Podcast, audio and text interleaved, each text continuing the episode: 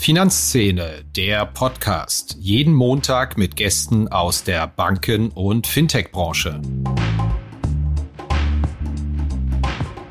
Ich glaube, worüber ich nie was lese, ist sozusagen Angebote für unterschiedliche Altersklassen beziehungsweise auch Angebote für, für Ältere. Wie bringe ich die eigentlich in die digitale Welt? Da finde ich, gibt es relativ, relativ wenig. Hallo und herzlich willkommen bei einer neuen Episode von Finanzszene, der Podcast. Unser Gast ist heute Martin Blessing und ich denke, er ist einer der Gäste, die ich Ihnen gar nicht näher vorstellen muss. Acht Jahre lang Vorstandschef bei der Commerzbank, danach drei Jahre bei der UBS. Zuletzt machte er mit einem eigenen SPAC von sich reden, der nun mit einem niederländischen Medienkonzern verschmelzen soll. Blessing ist auch selbst als Fintech-Investor aktiv, hat sich unter anderem bei Housegold engagiert und einem ESG-Fintech namens Ecolytics. Normalerweise, kann ich Ihnen aus journalistischer Erfahrung heraus sagen, wollen Gesprächspartner gar nicht mehr über ihre alte Welt sprechen, sondern nur noch, was sie jetzt machen und künftig machen wollen. Blessing hatte aber Lust zu plaudern über die Lage am Fintech-Markt, die Bewertung, welche Entwicklung er unterschätzt hat im Banking und Kundenverhalten und, Sie haben es gehört, wo er sogar noch Lücken für Geschäftsideen sieht. Los geht's! Hallo Herr Blessing, herzlich willkommen bei uns im Finanzszene-Podcast. Hallo Herr Kirchner, vielen Dank für die Einladung. Sind Sie selbst denn ein audiophiler Mensch? Hören Sie auch privat oder beruflich Podcasts oder sind Sie eher visuell oder lesend unterwegs? Alles drei, aber ich höre auch Podcasts, gerade wenn ich spazieren gehe, finde ich es spannend, das iPhone zu nutzen und mir was anzuhören. Haben Sie einen heimlichen Lieblingspodcast? Muss ja auch nichts Fachliches sein, den Sie hier mal empfehlen können? Nein, natürlich Ihren. Ach, das hätte ich sagen sollen, außer unseren. Das muss jetzt nicht sein hier, Fishing for Compliments. Schon passiert. Okay, na gut, danke. Starten wir mal mit einer ganz simplen Frage. Sie standen ja jahrelang doch im Rampenlicht des deutschen Bankenwesens als CEO der Commerzbank von 2008 bis 2016. Was haben Sie denn gemacht all die letzten Jahre, seit Sie 2016 die Commerzbank verlassen haben? Ich weiß, zwei, drei Stationen, die Sie hatten seitdem oder Dinge, die Sie gemacht haben. Aber holen Sie doch mal unsere Hörer ab.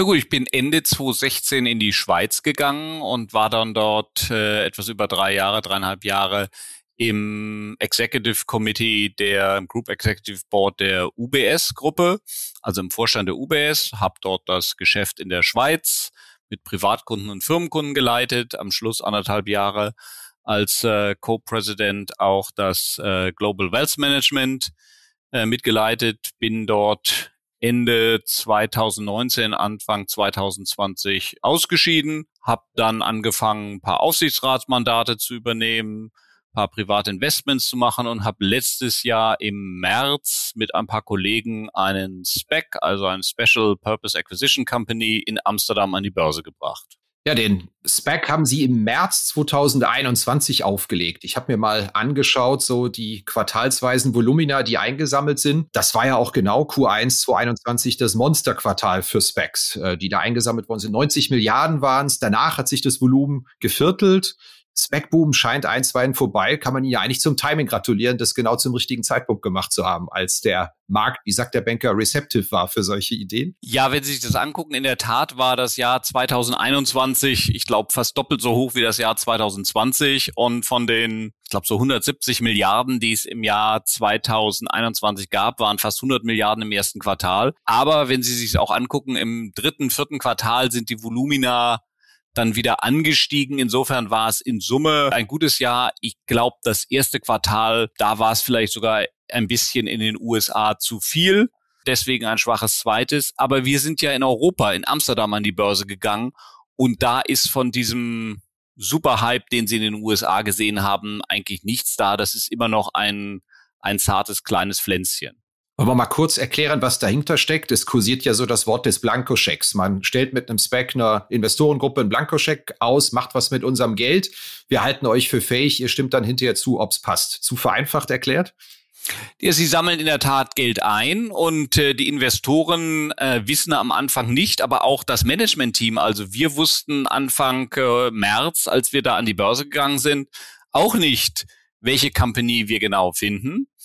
Und äh, sobald sie das Geld eingesammelt haben, beginnen sie dann als, als Back ihre Targetliste abzuarbeiten, äh, reden mit den Firmen, mit einigen Firmen. Wir haben, wir hatten ungefähr 50 auf der Targetlist, haben mit 30 geredet, haben mit 20 ein Non-Disclosure Agreement, also eine Vertraulichkeitserklärung abgeschlossen. Und ähm, wenn Sie sich dann mit einer Firma äh, geeinigt haben auf eine, eine Business-Kombination, also ein M&A-Deal, dann geht diese Firma ja durch diesen M&A-Deal, durch die Verschmelzung äh, an die Börse. Und äh, diese Transaktion stellen sie dann ihrer Hauptversammlung vor. Das passiert bei uns am 31. Januar, also in ein paar Tagen. Und dann können die Aktionäre darüber abstimmen. Und gleichzeitig haben die Aktionäre auch das Recht, ihr Geld, ihren Einsatz den sie im März äh, 2021 geleistet haben, zurückzufordern. Äh, sie müssen also nicht mitmachen, wenn sie nicht wollen. Insofern ist es ein konditionierter Blankoscheck, wenn Sie, wenn Sie in der Sprache bleiben wollen.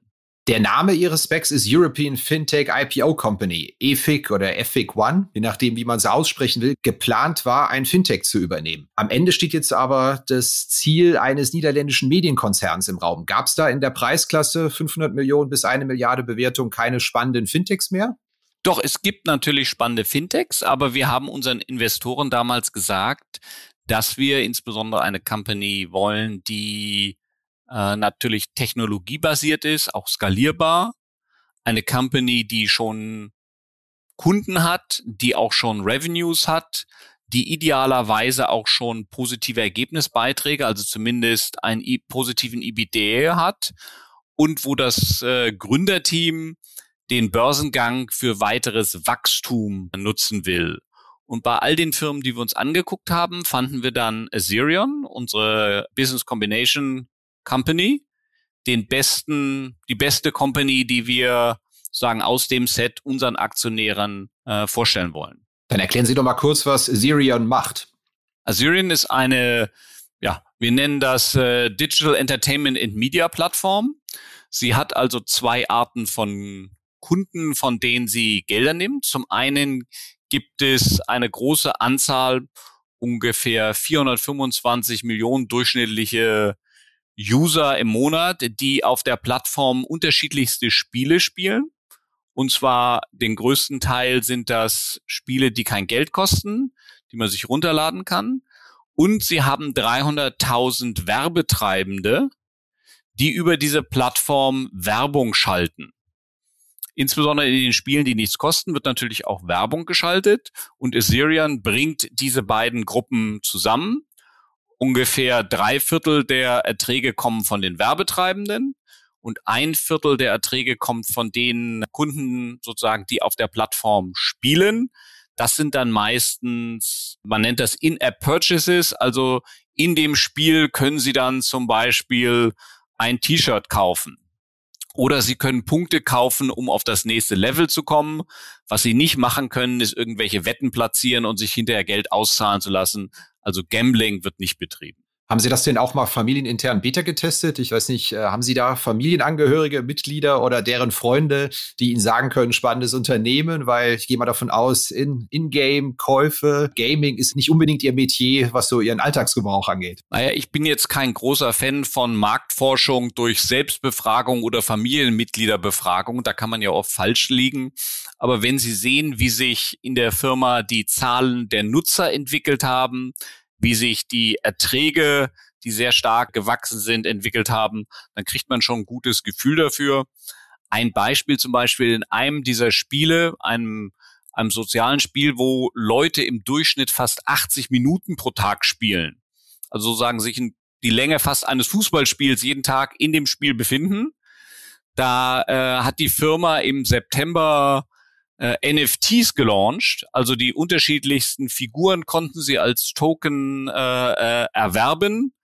Da sind dann 10.000 NFTs innerhalb von 45 Minuten verkauft worden und äh, damit zusätzliche 6 Millionen Revenues gemacht worden.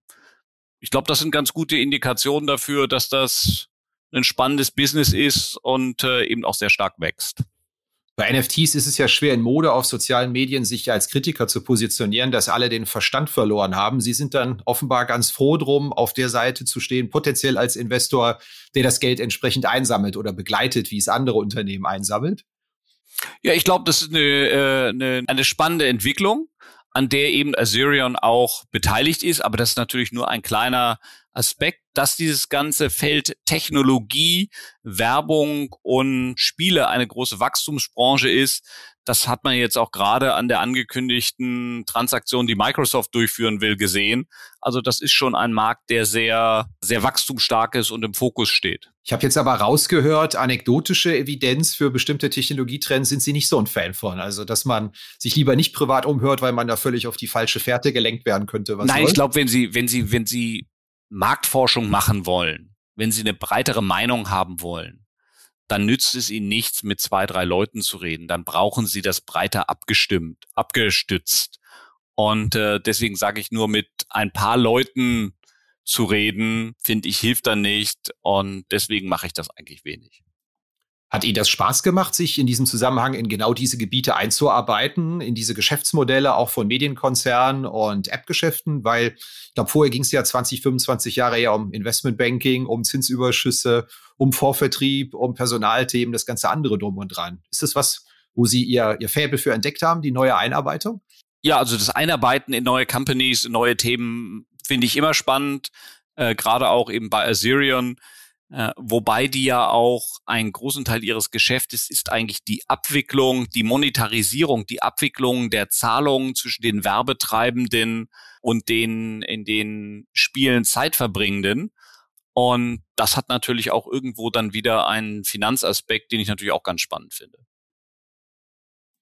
Ja, wir kommen dann aber auch nicht drum rum, wenn Sie ein Jahr sich auch mal ein paar Fintechs angeschaut haben und es am Ende nicht zu einer Zielcompany für Ihren Speck geworden ist, mal über die Fintech-Landschaft generell zu reden. Wir haben ja in Deutschland Gerne. eine ganze Menge Unicorns. Äh, wir schreiben permanent drüber.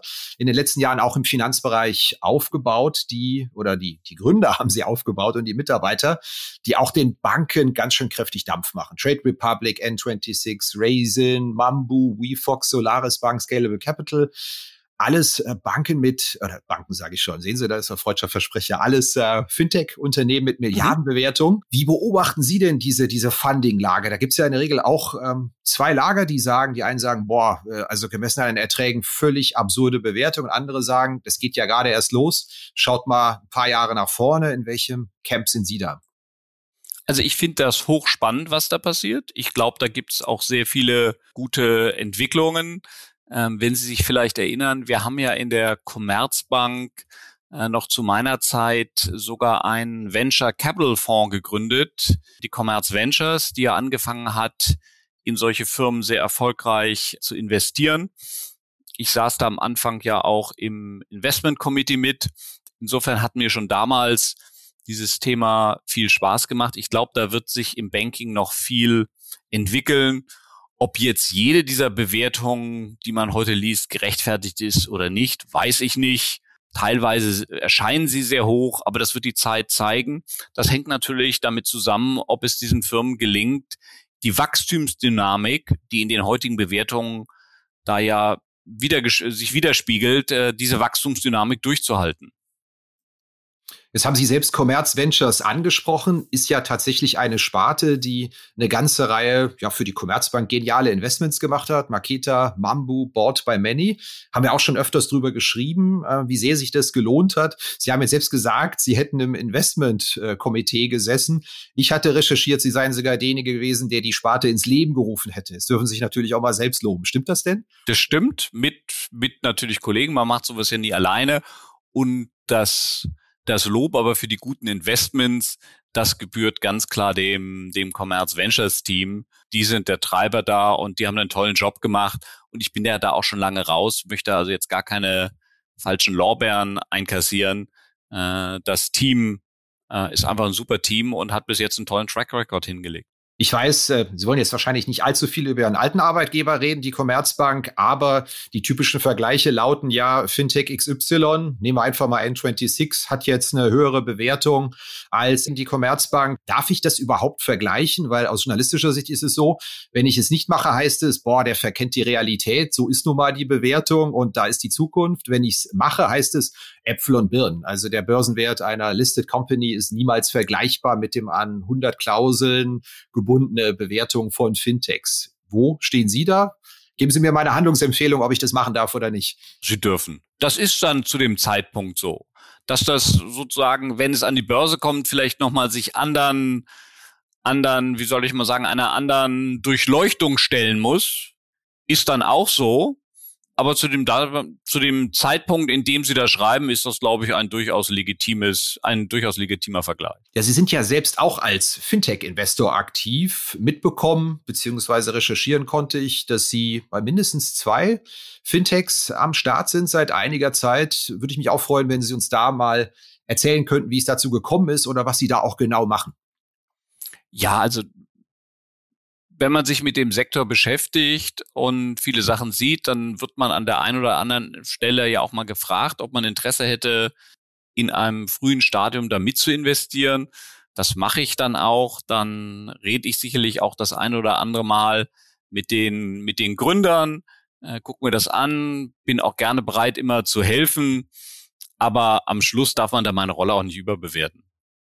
Ja, ich erinnere mich an ein Gespräch mit Ihnen in diesem ewigen Duell zwischen Neobanken, Neobrokern, Legacy-Unternehmen. Ähm, ja, da geht es ja immer darum, wem gehört eigentlich die Zukunft und wie schnell geht das alles. Da erinnere ich mich an ein Gespräch mit Ihnen vor ungefähr sechs Jahren. Da meinten Sie also, dass das mit den Filialen alles Quatsch ist bei den Banken, die Zukunft alles nur noch online läuft. Das hätten Sie schon in den 90er Jahren laufend anhören müssen und mit dran recherchiert. Und jetzt, 15 Jahre später, stehen die Banken ja immer noch bei 120 Milliarden Milliarden Erträgen und 14 Milliarden Ergebnis vor Steuern 2020. Das sind ja doch ganz schöne Zahlen. Hat sich da Ihre Haltung mittlerweile geändert oder sind Sie aber noch ein Fan von diesem klassischen Modell, das man so schnell nicht abschreiben sollte? Ich glaube, ich habe damals gesagt, wenn man sich das anguckt, dann ist, und das bezog sich auf Studien, die wir gemacht haben zu meiner Zeit, als ich noch bei McKinsey war, da haben wir Ende der 80er, Anfang der 90er uns das ganze Thema Direct Banking hieß es damals angeguckt. Und da gab es sozusagen Voraussagen, dass im Jahre 2005 oder 2010, ich glaube, 50 Prozent des Banking schon im Direct Banking ist. Und so schnell ist es nicht gegangen. Trotzdem haben sich da ja einige Spieler gut etablieren können. Die klassischen Spieler haben aber dann nachgezogen. Das begann ja mit Telefon, dann mit Fax, dann mit Internet. Und das heißt, immer wenn die klassischen Spieler nachgezogen haben und den, den Unterschied in der Leistungsqualität wieder kleiner gemacht haben, indem sie Sachen auch angeboten haben, dann ist die Abwanderung zu den neuen Anbietern wieder geringer geworden. Und sie haben natürlich immer noch ein sehr großes Volumen. Banking ist ja auch ein Bestandsgeschäft an Krediten, an Depots, an klassischen Einlagen bei den klassischen Banken. Mein Punkt damals war, und das sehe ich eigentlich heute auch noch bestätigt, dass diese Veränderung langsam erfolgt und dass die klassischen Altanbieter eigentlich Zeit haben, sich darauf einzustellen. Das heißt nicht, dass das alle schaffen werden. Das heißt auch nicht, dass die neuen Anbieter nicht einen Teil des Marktes gewinnen werden. Aber ich glaube nicht, dass, dass in zehn Jahren alle der heutigen klassischen Anbieter verschwunden sind. Ein Teil vielleicht ja, aber nicht alle. Und insofern muss man dort als klassischer Anbieter halt gut genug sein und schnell genug darauf reagieren und sich überlegen, was muss ich auch anbieten? Was hat einen echten Kundennutzen? Wie kann ich das machen? Und wie kann ich das mit meinem bestehenden Angebot äh, kombinieren? Klingt aber gerade so, als wäre das ähm, aus Ihrer Sicht strategisch ratsam, dann tatsächlich sich die Angebote neuer Akteure anzuschauen und zu schauen, ob man das nicht selbst hinbekommt als Bank. Ja, genau. Und, und sagen, warum, es ist doch immer so, wenn ich, wenn ich an, wenn ich etwas anbiete und irgendein, ein Konkurrent bietet etwas an und der wächst schneller, dann bin ich doch gut beraten, mir das anzugucken und zu sagen, was kann ich denn davon lernen? Kann ich irgendetwas übernehmen und insbesondere versuchen doch die neuen Anbieter den, den etablierten Anbietern ihre Kunden wegzunehmen. Da muss ich mich doch wehren und dann muss ich mir sagen, okay, was können denn die neuen? Äh, warum gehen die Kunden denn dahin und kann ich das selber anbieten? So, das wird teilweise gelingen, nicht immer. Manchmal ist man zu langsam oder die Kostenposition ist zu schwer oder die die IT ist ist nicht in der Lage, das zu tun. Aber ein Teil der der Anbieter wird es natürlich auch schaffen, sich darauf einzustellen und dann die Kunden zu halten. Dann lassen Sie, bevor wir zur Blitzrunde kommen, noch einen generellen Take von Ihnen zum Thema Bankenmarkt einsammeln. Also da hat man ja in den letzten Jahren als Journalist, steht man ja immer unter Dauerfeuer, dass man eigentlich Leute nur noch in gebückter Haltung sieht. Es wird geschimpft über die Regulierung, über die EZB, über die Niedrigzinsen und alles ist furchtbar und die Zinswende muss her und es geht so nicht weiter. Aber ich komme nochmal zurück zu den Zahlen. Nackten Zahlen sind 120 Milliarden Erträge, 14 Milliarden Gewinn vor Steuern haben es da möglicherweise auch, hat die Branche da übertrieben, den Leuten ähm, vorzujammern, was Sache ist, ein Dauerfeuer auf die EZB zu eröffnen, dass sich mittlerweile schon dieser Eindruck verfestigt hat, man hat es mit einer komplett kranken Branche zu tun, die sie gemessen an ihren ja, objektiven, operativen Daten nun mal nicht ist? Na gut, dass für Banken ein Negativzinsumfeld sehr, sehr schwierig ist, insbesondere wenn auch die, die langfristigen Anleihen negativ sind. Und Sie haben ja gesehen, ich glaube, die Bundesanleihe ist jetzt vor ein paar Tagen zum ersten Mal wieder ähm, über Null, die Zehnjährige, äh, ähm, notiert. Ähm, das ist schon so, dass das sieht man einfach in der Bilanzstruktur. Ähm, auf der anderen Seite, meine These ist immer, jammern hilft ja nicht. Äh, man muss sich dann überlegen, was sind die nächsten Schritte, äh, die man tut. Und die Banken machen ja da auch eine ganze Menge beim Umbau. Ob das jetzt alles immer schnell genug ist und gut genug ist, kann man immer diskutieren. Aber wie gesagt, jammern hilft nicht. Nach vorne gucken und hart arbeiten und einen guten Kundenservice liefern, ist, glaube ich, das, was sie tun müssen. Kommen wir zu unserer Rubrik Blitzrunde. Ich stelle Ihnen zehn spontane Fragen. Okay. Sie geben zehn spontane Antworten. Sie dürfen auch einen Joker ziehen, dass Sie sagen, nö, da möchte ich nicht zu antworten, wenn Sie Lust haben irgendwie. Ein Telefonjoker. Oder so, ja, genau richtig. Wie ist denn Ihr eigenes Payment-Verhalten, wenn Sie mal an der Kasse stehen? Bargeld, Karte, Wallet-Lösung aus dem Smartphone? Gibt es da eine Präferenz bei Ihnen? Karte oder Wallet? Möglichst kein Bargeld. Wann hat es denn das letzte Mal bei Ihnen als privater Anwender Zoom gemacht, dass Sie aus Kundensicht sagen, wow, das ist aber echt mal super gelöst, das macht Spaß, ist eine tolle Idee? Gab es da mal eine Erfahrung, die Sie in der jüngeren Vergangenheit gemacht haben? Ich fand Twint als Lösung in der Schweiz echt klasse. Sagen Sie noch kurz, was es ist. Twint ist, ist so eine Peer-to-Peer-Payment-Lösung. Und ähm, wenn sie, wenn sie mit Kollegen irgendwo Mittagessen waren und äh, ähm, hatten irgendwie das Portemonnaie vergessen, dann konnte der hinterher sagen, hier zahl mir doch die, die 7,50 für Sandwich und den, den Kaffee zurück, schickte eine Anforderung übers Handy, man hat einfach einmal geswiped und zurückgezahlt. Fand ich super. Gibt es einen zentralen wichtigen Rat, den Sie Berufseinsteigern auf den Weg mitgeben würden? Auf jeden Fall, ich glaube, hart hart, hart arbeiten, Spaß haben und immer wieder nachfragen, warum etwas so ist und ganz egal in welcher Branche. Der Einstieg ist immer, man muss hart arbeiten, man muss dranbleiben und man muss Spaß haben und das Bestehende in Frage stellen. Wenn alle anderen Voraussetzungen vollkommen identisch sind und man sich entscheiden muss, eine Fintech-Karriere im hippen Berlin oder eine klassische Banking-Karriere im alten Frankfurt, welcher Weg verspricht für die nächsten zehn Jahre besser zu sein? Für die nächsten zehn. Für einen Berufsanfänger würde ich sagen, geh nach Berlin und äh, ähm, schau nach zwei, drei Jahren mal, wie es wie es da so ist. Nach Frankfurt zurückkommen kannst du immer noch. Studium sehe ich bei Ihnen die Station Frankfurt, Chicago und St. Gallen. Die beste Zeit hatten Sie wo? In St. Gallen. Was vermissen Sie am meisten, seit Sie die Großbanken verlassen haben vor zwei Jahren? Da ziehe ich jetzt den Joker, da fällt mir gar nichts ein. Dann haben Sie ihn jetzt aber schon gezogen. Was ist denn der größte Fortschritt? Was hat sich verbessert, seit Sie nicht mehr in Großbanken arbeiten? Der größte Fortschritt für mich oder der größte Fortschritt in den Großbanken? Für Sie. Sie können aber natürlich auch sagen, für die Großbanken, seit Sie raus sind. für die Großbanken ist natürlich, dass ich raus bin.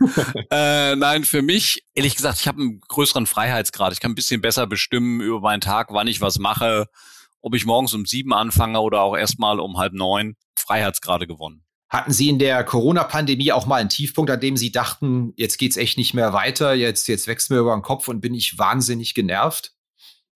Nee, aber ehrlich gesagt, wenn man nach, nach zehn Zoom-Calls an einem Tag, denkt man sich abends, eigentlich war so ein persönliches Meeting auch mal ganz nett. Super. Können Sie der letzte Frage in der Blitzrunde Corona-Pandemie auch was Positives abgewinnen? Haben Sie sich eine neue Fähigkeit angeeignet oder ein neues Hobby gewonnen? Oder äh, zwei Dinge. Erstens gab es zwischendurch Zeiten, da hat man die Familie viel mehr gesehen. Also so der Familienzusammenhalt toll, hat sich gut entwickelt. Und zweitens, wenn ich auf unseren Spec zurückgehe, ich weiß, wir haben im Januar letzten Jahres damit begonnen. Wir sind am 26. März 2021 an die Börse gegangen. Also in diesen knapp drei Monaten habe ich weder von meinen Spec-Kollegen von den Anwälten, den Investmentbankern noch von den Investoren irgendeinen physisch gesehen, sondern alles über Videokonferenz gemacht, was natürlich super effizient war, weil die natürlich gerade auch die Investoren äh, teilweise in Amerika an der Ostküste, an der Westküste saßen, dass das möglich war. Ich glaube, das wäre ohne ohne Corona nicht möglich gewesen. Insofern hat es in der Richtung auch einen riesen Effizienzschub gegeben. Ist eine gute Überleitung zu meiner nächsten Frage. Der klassische Satz, den man eigentlich von allen Branchenexperten hört im Banking- und Fintech-Umfeld ist, Corona sei der totale Beschleuniger der Digitalisierung gewesen im ganzen Kundenverhalten und überhaupt auch was die Prozesse angeht. Sie haben eigentlich die Antwort schon vorweggenommen. Ist es auch Ihre Wahrnehmung? Ja, an vielen Ecken ja.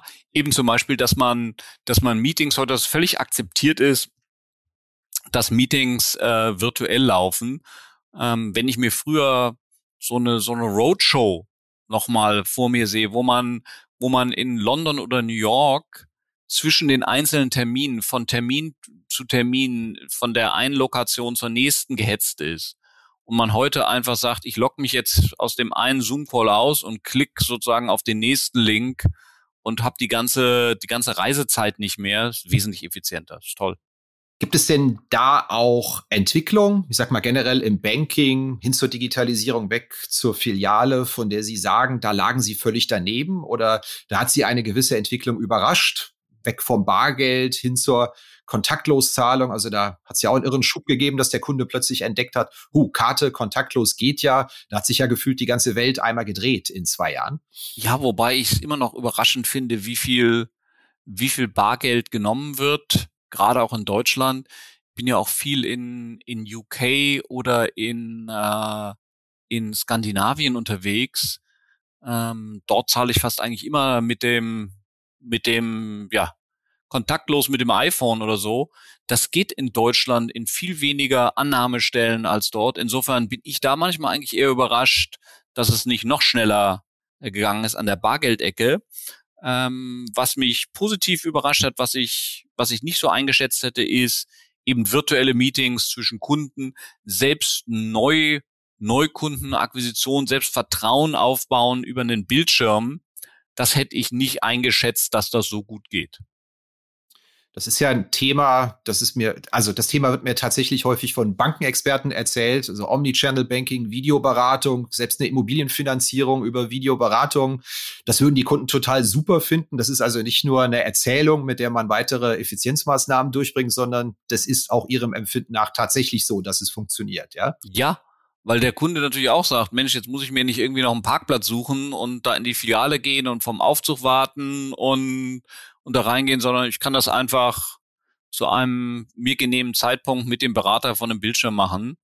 Also wenn man das, wenn man das öfter geübt hat, selber auch mit Kunden so redet, dann ist das äh, völlig easy für die für die Kunden sowas zu machen. Das ist natürlich toll. Machen Sie das auch? Machen Sie das auch privat als Bankkunde? Sie haben bestimmt auch eine ganze Menge Dinge zu regeln, dass Sie das auch per Videokonferenz mit Ihren Beratern Teilweise machen? ja, teilweise, wenn es ganz schnell geht, ist es übers Telefon sogar noch einfacher als übers, übers Video. Hatten Sie denn den Wertpapierboom auf den Zettel, dass der sich dermaßen beschleunigt ab Ende 2019? Wurde einem von den Banken ja auch immer als die Riesenchance erklärt, wenn der Deutsche mal die Aktie und das Wertpapier entdeckt, wenn wir mal eine Aktienkultur kriegen. Ich habe ich hab heute Morgen gerade in der Finanzszene gelesen, dass es unklar ist, ob das so weitergeht. Da gibt es irgendwie eine Auswertung, die Sie heute in Finanzszene zitieren. Also, ähm, wenn, wenn Sie sich angucken, der, der Aktienboom, wenn, wenn Aktienmarkt, und wir sind ja am Ende eines, eines, oder in der letzten, leteren Phase eines, eines langlaufenden Bullmarkets, ähm, das führt normalerweise dazu, dass die Anzahl der Aktionäre zunimmt. Das haben wir ja auch in den 90er Jahren äh, gesehen. Irgendwann wird ein, wird es auch mal am Markt einen Rückschlag geben. Und dann muss man sehen, je nachdem, wie der ausfällt, wie lang der ist, bleibt die Anzahl der Aktionäre dann gleich hoch?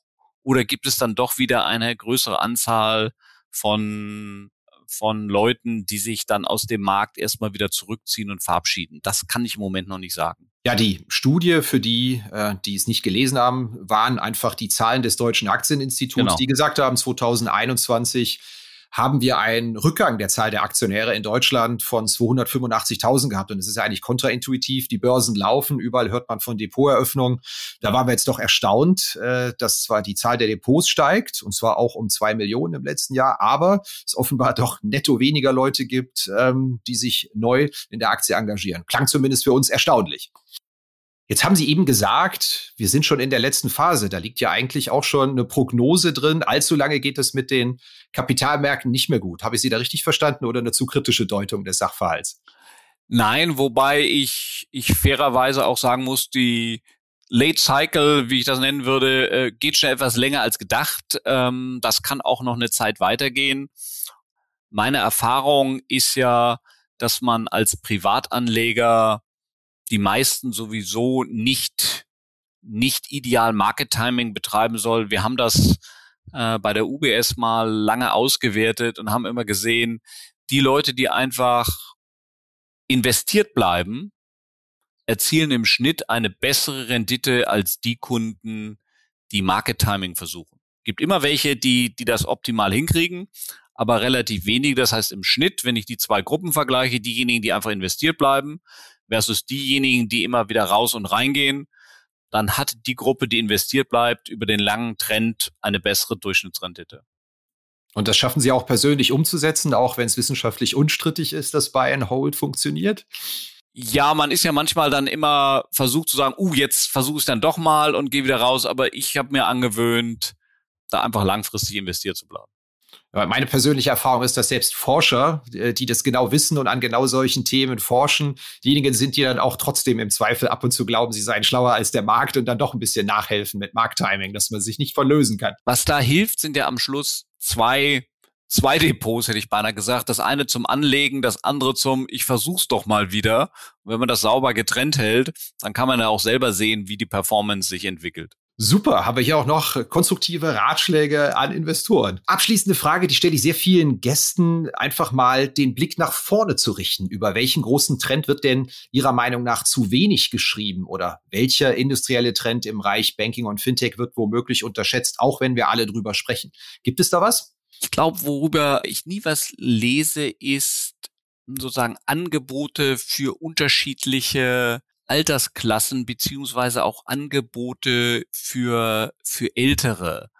Wie bringe ich die eigentlich in die digitale Welt? Da finde ich, gibt es relativ, relativ wenig. Und wenn man sich das anguckt, dann tun sich Leute, nicht alle, gibt sehr unterschiedliche, aber der Anzahl derjenigen, die sich mit 70 plus, 75 plus schwerer tun mit einem Teil dieser digitalen Angebote, ist schon, ist schon höher. Und äh, da sehe ich immer wenig drüber. Aber genau da hat sich doch ein Fintech gegründet. Das waren drei erfahrene Fintech-Gründerinnen, die die Neobank Brügge gegründet haben. Klare Banking-App-Zielgruppe, zumindest über 55. Weiß ich nicht, ob das schon als Senior. Hast du schon von gehört? Nee, noch nicht, aber äh, werde ich mir direkt mal angucken. Bin spannend. Ja, das war's wieder mit dieser Episode von Finanzszene, der Podcast. Wir sagen danke fürs Zuhören, freuen uns über Ihr Feedback unter redaktion.finanz-szene.de. Kontaktmöglichkeiten auch über Threema in den Notes zu diesem Podcast. Vielen Dank. Redaktion und Host Christian Kirchner. Coverdesign Elida Atelier Hamburg. Produktion und Schnitt Podstars bei OMR Hamburg. Musik Liturgy of the Street von Shane Ivers www.silvermansound.com.